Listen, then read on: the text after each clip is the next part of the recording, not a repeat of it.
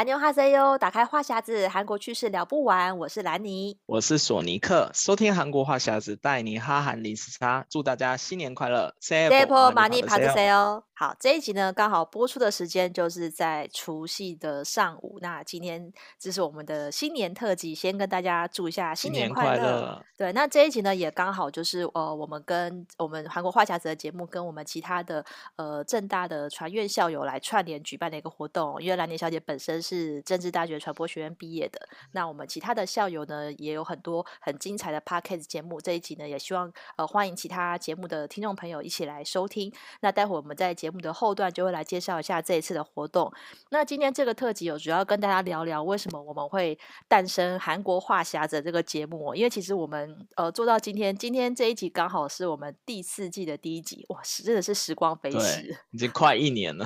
几乎快应该说是实际录的话，应该是一年，快一年了。对对对，其实我觉得我们，我们其实我们当初也没有想到会呃做经营这么这么久的时间，但是就是不知不觉的。继续录下去。哦，其实我一开始本来想说，我们应该是录到录完第一季就差不多停了，就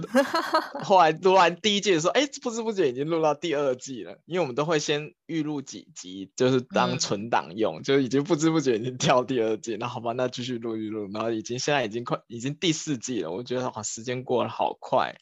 对啊，因为其实这个节目当当初先有这个 idea 是。是我先想想到说，哎，其实 Podcast 刚好是在二零二零到二零二一之间，台湾开始有很多 Podcast 的节目诞生。所以那时候我，因为我本人其实没有在听 Podcast 的习惯，但是我身边有一些朋友开始在做的时候，我就想说，哎，还蛮好奇的，就想说可以来试试看。然后那时候我就想说。要做的话，应该是做韩国相关的吧，所以我第一个想到就是找一下索尼克，索尼克就是韩 国方面的专家，觉得说，哎，应该可以，我们两个人应该可以聊一下，因为其实我们本来私下就就有有有认识很久，也蛮常在聊。嗯其实，在节目很多的话题都是我们平常聊天的话题。对，其实一开始构想是就是把我们平常聊天的话题，然后就最真实的那一面就把就分享给大家。对，因为我在韩国其实现在住已经算第八年了吧，我跟兰妮也认识很久了，是吧？就是也是韩国认识。对，啊、对，然后其实我们的观点也也有点不一样，因为我们是从韩国就在地生活一阵子了，所以我们可以聊的就比。大家多很多，就一些韩国生活上啊，或是文化上的东西，嗯，对。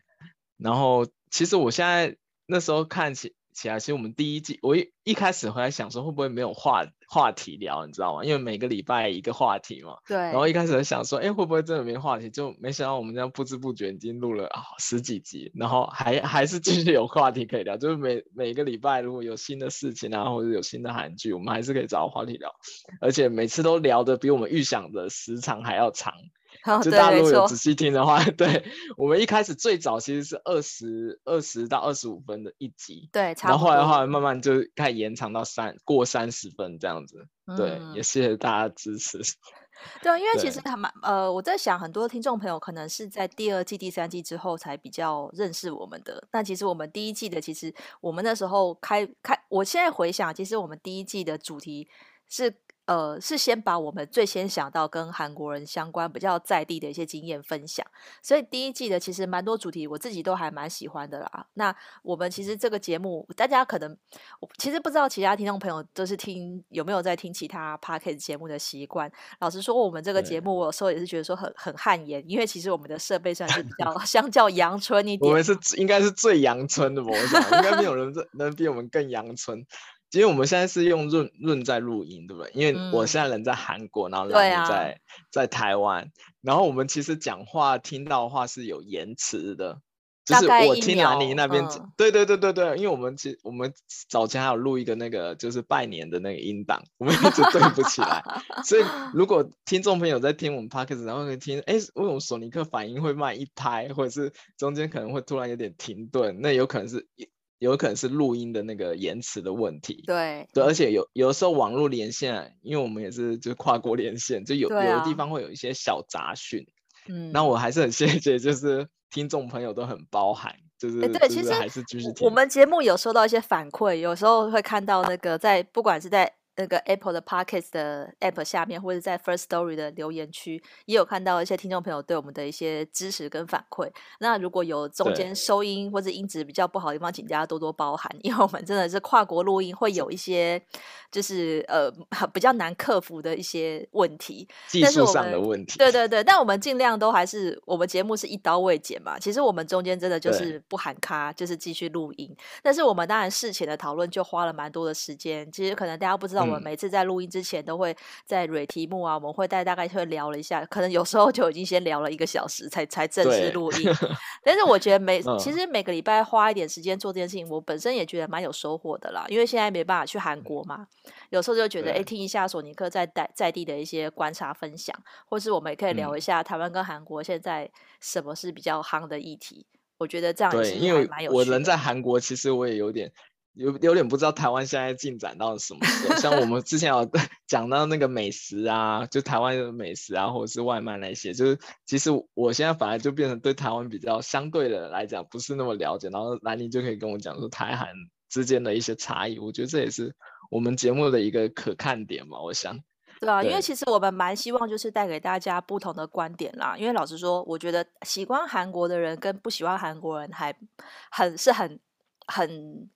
怎么讲？很两极的，喜欢就很喜欢，不喜欢的人是真的不喜欢。但是我相信很 多听众朋友都是因为关心韩国的事物，所以会来听我们的节目。那不论你是喜欢追星的，或是你喜欢韩剧，或是你喜欢像我们韩国的一些呃生活的议题，那我觉得我们有很多元的题目，就是每一每个礼拜，可能这个礼拜不是你喜欢收听的主题，那你可以期待在别的礼拜，或是我们现在也很推荐。听众朋友可以回去听我们前两季的节目。嗯、其实我们第一季蛮多节目，相较起来，可能那时候还比较少人知道，所以很多节目的这个点阅率是比较低的。那索尼克要不要推荐一下？如果是新朋友的话，可以回去听我们哪一集的的节目呢？哦，其其实说到印象最深刻，我觉得我跟兰妮应该。对那个外卖那一集就印象 非常深刻，就是因为我们那一集就一直就，我觉得那一集就是有一个魔咒，就是录到，因为我们都是不剪的，你知道吗？就录到一半，可能都会有别的事情发生，或者是哎那一集收音特别不好，然后就重录、重录再重录。我们那一集就同一个话题，我们重录了大概有四遍吧。对啊，好多次哦。就每次录的时候觉得，哎，这这这个桥段似曾相识，但我们其实每每一次录音。因为我们讲的都不一样，就是都都有一些不一样。对，因为我们不没有那种很细的脚本，我们只有大的那个标题，嗯，然后我们就随随机在讲，然后所以每次录的又不太一样。但是那一次真的是好不容易最后一次真的录完以后，真的觉得啊，真的是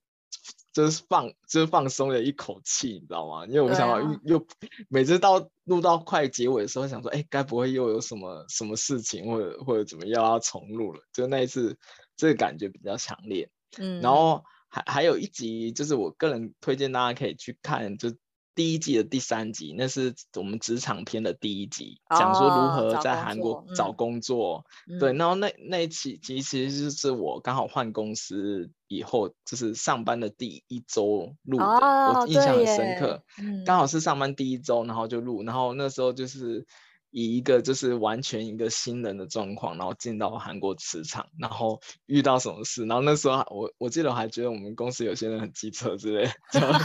对，但是现在现在已经现在想想已经快了过过快一年，然后我现在已经是完全是公司的老人，我就也自己带拖鞋去，然后还有各式各样的设备，就已经完全融入在那个公司的生活，所以我现在我会比较感觉得第一。记得那个工作那主题，我觉得还蛮有趣的。然后你现在回去听的话，会想到你刚进去公司的那个时候，对啊，还是菜鸟。我心想说啊，那些人，对我现现在已经想啊，那些人那个时候怎么这个样子？然后现在已经完全可以 handle 这一切，嗯、然后也跟刚好可以满足，就是想想要来韩国工作的人，就可以跟他分享怎么在韩国找到工作这样子。那兰宁呢？兰宁有比较印象深刻，我想推荐大家听的一集吗？其实我个人是比较喜欢，呃，就是第一季的第五集，这个韩国人的日常，嗯、整个城市都是我的咖啡馆，然后还有那呃，还有这个，对，我觉得外卖那一集，第第一季的第九集外卖这两集，因为我觉得是比较接地气的题目啦，嗯、就是我们他在韩韩国人的日常，真的就是数十年如一日，就是他们，比如说爱喝咖啡这件事情。然后、嗯、呃，爱一定要喝美式咖啡这件事情，我觉得这个是我完是好像过了几年都不会改变这个习惯，所以我觉得是蛮适合，就是想要认识韩国人的。呃，生活习惯跟文化的人可以听的的集数，因为其实我觉得这个有时候是你去旅游，你可能没有发现这件事情，你可能只会看到路上很多咖啡馆，可是如果你没有跟韩国人在地的接触的时候，你真的不知道说他们怎么会这么爱喝，一天可以喝两三杯的美式咖啡，然后在咖啡咖在公司里面也要有咖啡机，然后。然后另外像是叫外卖这件事情，嗯、可能只是去旅游比较难体验叫外卖的方便。可是你如果是住在韩国的话，你就觉得哇，就是就跟现在台湾人很习惯叫外送是一样。对，所以我觉得这个对于想要认识那个韩国文化的人是，我觉得是蛮推荐的啦。然后现在我们收听、嗯、收听率最高的还是第一集的这个导游没告诉你的事，有九百多次的下载数。哎、啊，我觉得真的大家可能可能新朋友进来这个节目会先听第一集是什么，所以第一集永远都是点阅率最高的。哦、然后我觉得也蛮不错的。第一集我也出卖了我的那个导游的朋友，嗯、就是告诉他就是行业的秘密。哦，对对对，成的，然后是返点的。我记得我那时候讲了很多，可能很多人之前都。不会觉得说，哎，那些导游是中国人，然后现在可能之后大家来旅游的时候可以注意一下，就是那些装韩装韩国人的那些，就是装韩国人的中国导游。对，大家可以注意一下，对，但不要拆穿，不要拆穿他们了。对，大家听一下，然后。对啊，我现在其实看我们其实后面第二季、三季，我们还蛮多，就是加入了这个韩剧的元素，因为后来发现就是 Netflix 上面的韩剧跟就是同步播出，所以台台湾人可以同步，就是跟、嗯、跟韩国人一样看。新的韩剧，所以大家的像我们讲到欧巴系列的时候，点阅率也都还蛮高的。可能大家对韩国欧巴还是 有一些不同的想法，所以比较有趣。我觉得也还蛮好玩的，因为像后面的鱿鱼游戏啊，或者是像这个逃兵追缉令，嗯，我觉得这些韩剧因为在 Netflix 上面上架的关系，所以变成我们就是呃可以无零时差的。一起来讨论这个话题，对对，追 剧。其实我觉得大家对，因为现在没办法去韩国嘛，所以你只能靠追剧来怀念一下韩国。所以我觉得也是蛮推荐大家，如果新朋友还没有听过的话，都可以再回去听听看。嗯嗯，然后其实逃兵那一集，我印象还蛮深刻，因为我们之前好像比较少谈，就针对一个韩剧聊这个话题。啊，对对对。然后其实。对，其实逃兵那那一集其实一开始我们有一点出乎我们意料之外，就收听那么的次数那么多，因为一开始想说逃兵这个话题会不会比较沉重，嗯，然后后来没想到其实反响还不错，因为那一集的点阅数也是就是跳跃式的成长，然后后来我们就是开始就配了 Netflix，真真的。就是我觉得大家是真的就是对韩剧好像比较感兴趣，然后如果大家如果是对哪一个方面或者韩国哪里特别感兴趣的话，也可以透过 Facebook 的那个社团跟我们说，然后我们就会特别为那个主题再再。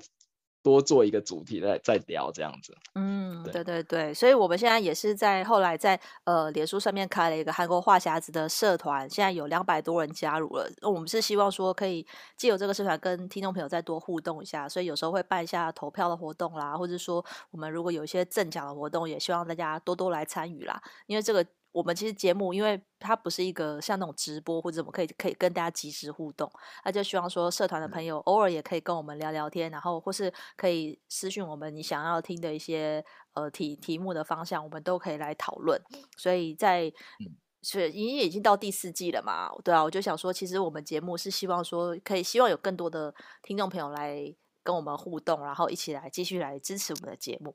对，那其实刚才聊这么多，就是我们。为什么会开这个韩国话匣子？其实主要就是因为我跟索尼克，我们两个都还蛮喜欢韩国的，然后加上我们都在韩国生活过。嗯、但其实不知道听众朋友可能对于我们怎么的背景可能不是很了解啦。那这边刚好是配合我们正大传院的活动，就给跟大家介绍一下两位主持人哈韩的开始。那 好，我先来问一下索尼克，索尼克大概是从什么时候开始接触韩国的？其实我是。第一次接触韩国是我大学的那个毕业典礼，然后那时候其实我我之前讲过，就我们其实本来要去日本，就对韩国没有什么感兴趣。毕业旅行。对对对，但是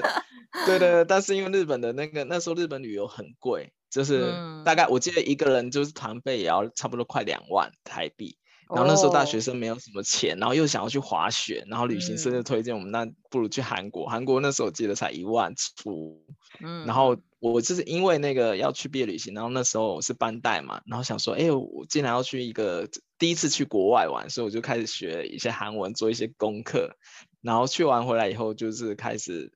就是写部落格，所以很多人。对我我认识应该是在我我之前有写一个，我现在有在写啦，就是写了一个叫做索尼克 X 空间的那个对对对，嗯、然后很多大部分都在介绍那个韩国旅游的景点啊，怎么去怎么玩。然后后来 Facebook 崛起了以后，我有开一个粉丝专业叫玩转韩国，嗯，然后也是一样就分享一些韩国现在的生活啊一些事情。然后我相信应该很多人可能可能对这两个应该不是比较比较。老一辈就是之前很 早就喜欢韩国，可能会对这两个有一点印象，可能年轻的不太有印象，但是老一辈的我估计会有这印象。然后后来就是因为受到我前公司老板的邀请，然后我就、嗯、就到韩国去工作，然后那时候就从那时候开始，然后就一直在韩国生活到现在。嗯嗯嗯，对。那兰尼兰尼是是什么样的背景，然后跟韩国结缘？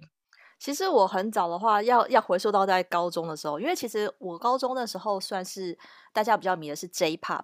就是日本的、嗯、的流行音乐，像是安室奈美惠啊、小室哲哉，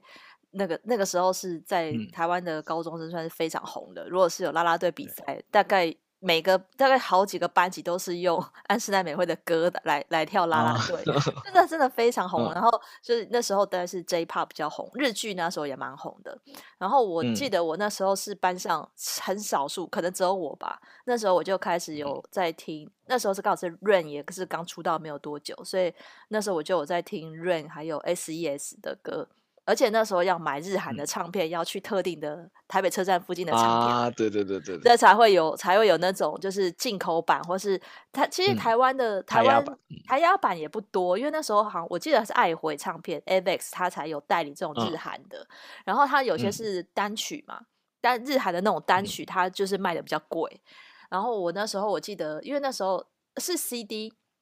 我有买几张 CD，、嗯、然后我还记得我还买了那个写真集，S.E.S 的写真集我还买过，然后酷龙的写真集我也有买，所以所以我一开始我等于说那是我 K-pop 的的起头，就是从从那个时候开始。对，那已经是一九九一九九几年的事情。天哪，这样听起来觉得好遥远。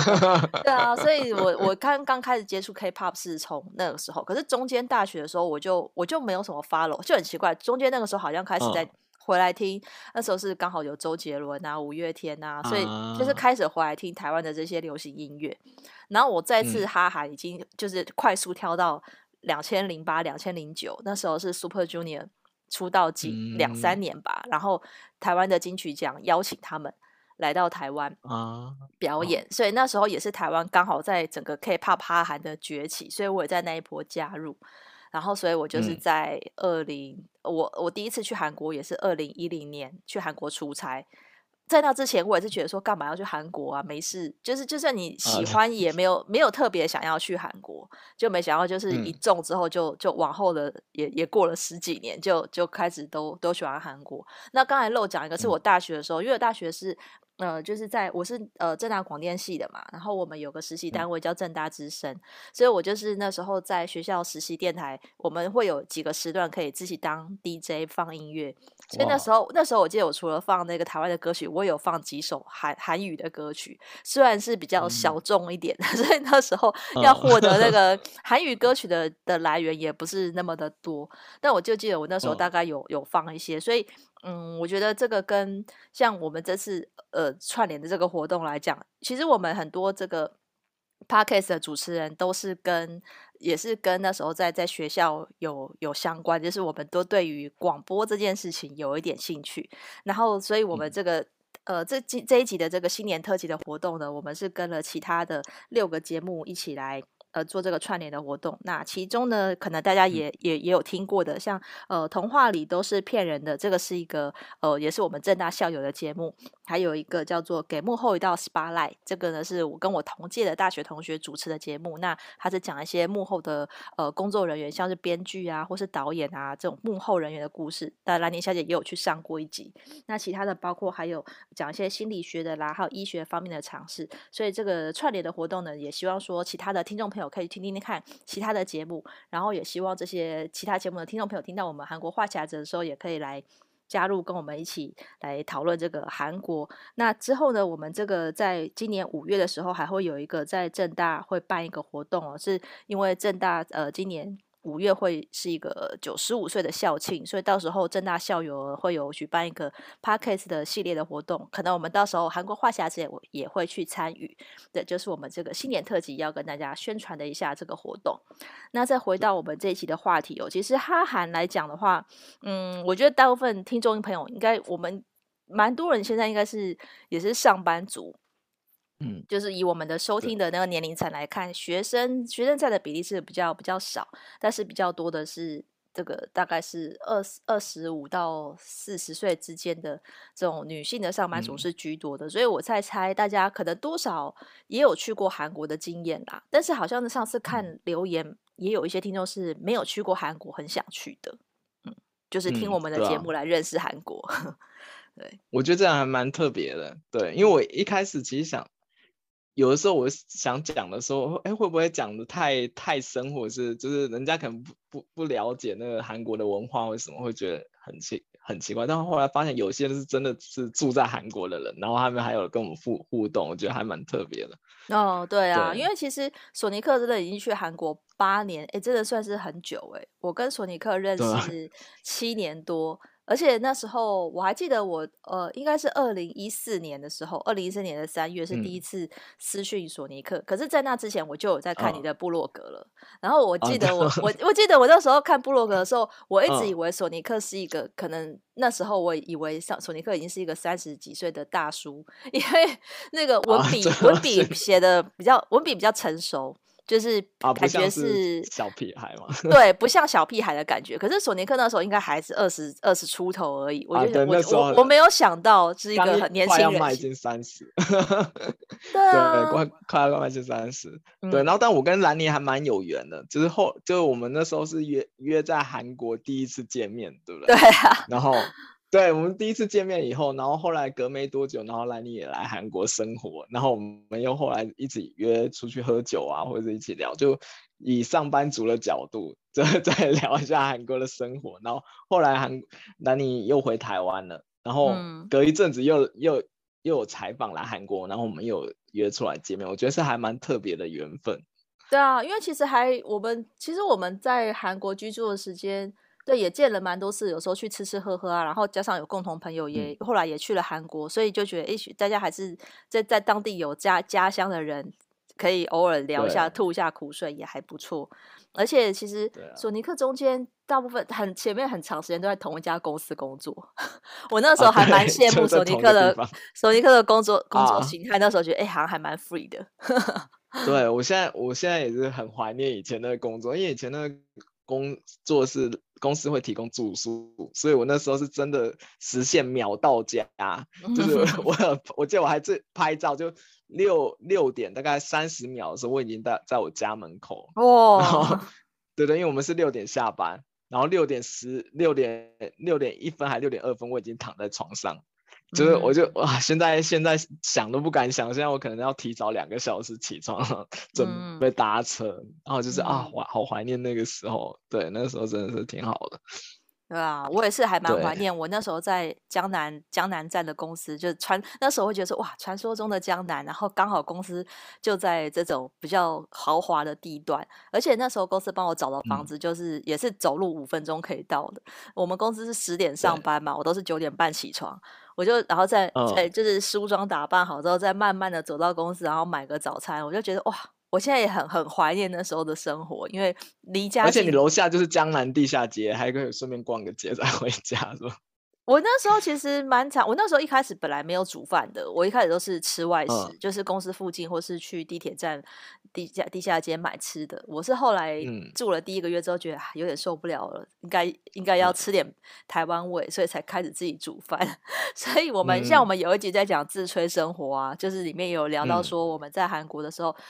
嗯不太可能一直都是吃外食，就是你偶尔会有自己煮的才会，要不然其实老实说，韩国食物就是那么几样，如果你要每天吃，也是很容易腻。嗯、真的，我都自己学了几样，就是看那个那个简易的调理包，我就自己学怎么弄韩国料理。我学了几样，就一只鸡，我现在可以自自己做得出来。哦，对，就韩国一只鸡，对，但是还是料理手艺还不是那么好，还在慢慢学习中。对啊，我现在是还蛮怀念，因为其实我觉得韩国的东西来讲，那时候虽然是比台湾以物价来讲是比台湾贵，可是。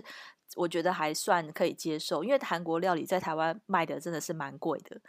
就是原他他你在台湾要吃一个什么辣炒年糕或者什么都是可能要一两百块起跳。我最怀念的就是冬天在路边的发财车就可以直接在那边吃黑轮，然后喝一碗汤，然后在那边点一些炸物来吃。我现在最怀念的街景就是这个，因为台湾没有没有这样子的这种街边小吃是卖韩国料理的。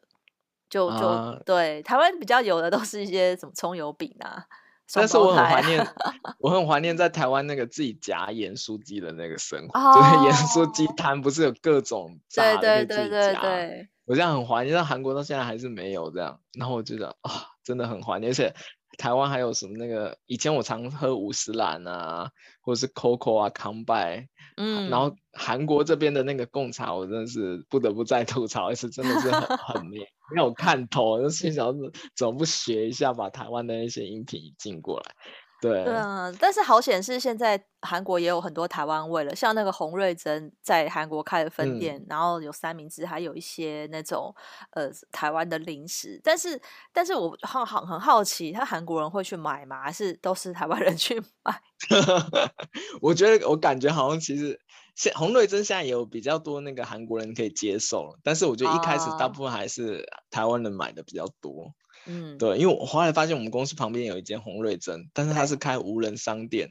然后我就觉得还蛮特别，就有时候经过我会进去里面看，嗯，然后韩国的无人商店都是我个人觉得是良心良心商店，因为它就是也、哦、也没有特别的那种什么隔隔开东西或者怎么样，他就你自己拿了了以后自己良心去结账走人，嗯、就现在韩国很流行这种东西，哦，对，跟台湾有点不太一样。的地方，我想台湾现在应该比较少无无人，还没有那么多无人商店嘛，对不对？台湾我目前还没有看到哎、欸，可是我觉得台湾人的生活习惯，哦、因为像我们去 Seven 太方便了，就随便走几步就有，嗯、所以其实你要买什么，就是你不太需要一间店是没有店员的，就是而且大家去都顺便缴费啊，或者是就是买一些什么东西取货，所以其实台湾的便利商店一定要有店员在，如果你是无人商店，你可能没有办法。有这么多的功能，啊、而且店租还这么贵。台湾的无人商店 都是什么呢？都是夹娃娃机，那个才是台湾的无人商店。啊、就进去里面夹娃娃。对，台湾真的有很多，因为现在空的店面太多了，然后全部都摆满了夹娃娃机。那个在我来看，就是台湾的无人商店，就是全部就是看到只有娃娃机在那里，然后等人去夹。所以怎么？就是这这种，可是这个我也很好奇，他们到底能赚多少钱？因为那个台湾有些像东区的这个店租很贵啊，其实也不知道说，就是只靠夹娃娃机能不能 cover 那个店租，蛮蛮奇妙的。嗯嗯嗯，对啊。不过我是觉得我们 podcast 还蛮神奇的，就是。不知不觉录到第四季以外，然后我们中中途就还有接到就是叶佩的询问，然后我那时候我第一次接到的时候，其实我印象还蛮深刻，因为其实我我一开始录录这个其实根本不打算是赚钱，因为我觉得 Podcast 要变商业还比较有点有点难度，嗯、然后我们而且我们是很放飞自我的在聊，因为我们 大家如果有听别的 Podcast 都知道，有的人可能会做那个片头。就是片头的音效，嗯、或者是他们中间会剪辑，对，不对？然后我觉得大家听完别人再听完，我会觉得，哎，奇怪，为什么一开始就直接进入正题？然后我们没有做任何的音效啊，或者做做任何的片头啊，或者是中间的剪辑都没有。嗯、然后后来一直录到，就也是因为是大家的支持，然后就开始慢慢有点有一点点小小的名气吧，我想。然后所以最最近才开始有一些什么业配的找找来。对啊，因为其实我觉得韩国类的 p a c k a g e 相较整个整个 p a c k a g e 界来讲是相较比较少的，不过我觉得也蛮不错的，因为至少表示我们节目有被注意到。嗯然后像之前的这个太平洋爱茉莉还还跟我们互动赠赠赠奖，我觉得也很很感恩，就是他们有给我们这个机会。因为其实我觉得韩国的，因为现在 Podcast 真的是分众市场，但是我相信在韩国类的话，嗯、如果听众朋友在 Google 上面打韩国 Podcast，立刻可以找到我们。就是还还也蛮多听众朋友 之前留言是说他是意外听到我们节目的，所以我相信其实嗯、呃、大家都是对于韩国有兴趣的人会来听我们节目，那也很谢谢，其实蛮多铁粉。就我们之前办活动来留言，也都很很积极的参与，也是谢谢他们的支持。嗯、有些人是真的每一集都有收听，可能我们下次可以再办一个周年赠奖活动来 来回馈一下我们的粉。丝，大家可以期待一下，因为我们的周年已经快要到了，那刚好已经是到了要农历新年嘛，因为韩国也是过农历年，所以现在大家应该已经在家翘脚准备要吃年夜 饭了，所以就是感谢 大家的支持，那也希望呢，在这个应该说新的一年。已经开始了啦，那农历年之后呢，对我们来讲又是一个新的挑战。那希望大家在这个好好休息之后呢，可以继续支持我们的 Podcast 节目，也谢谢大家这一年来的支持。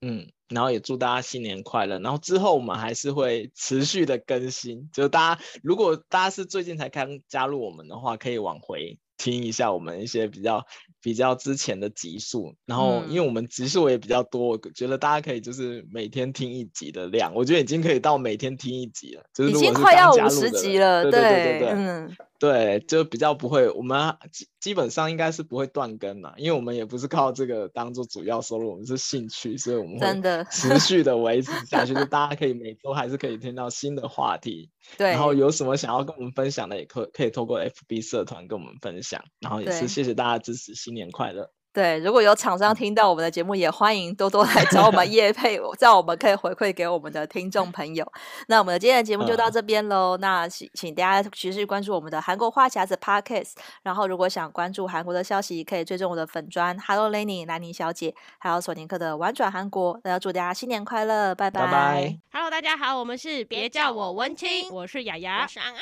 祝福大家二零二二年虎年好哇，赚大钱。三二一，我们是童话里。都是骗人的。我是 Eddie，我是娜娜。新年要到了，在这边要祝大家虎年行大运，虎力五级，帮你呼呼。恭喜发财！我是给幕后一道十八赖的戴尔大叔。我是 DJ 咖啡糖心灵，祝大家新年旺旺来，天天都有一道十八赖。不要忘记订阅十八赖，才有十八赖哦。Hello，我是一七五四三的子凡，我是坤庆，虎年到，好运到，新的一年祝大家虎虎生风。好你健康赚大钱，亚比。嗨，我是告白那一刻节目主持人那一刻。新的一年，祝大家虎年行大运，虎虎生风。有事没事记得收听告白那一刻，记得告白才有未来哟。大家好，我们是好的主播，各位观众。哎，你大学有枪版的事迹吗？你想知道欧拉拉跟索菲亚有什么大学的枪版岁月吗？那就听我们第三十七集。那些年我们在大学的枪版岁月，快来听，快来听，快来听哦！呜呼。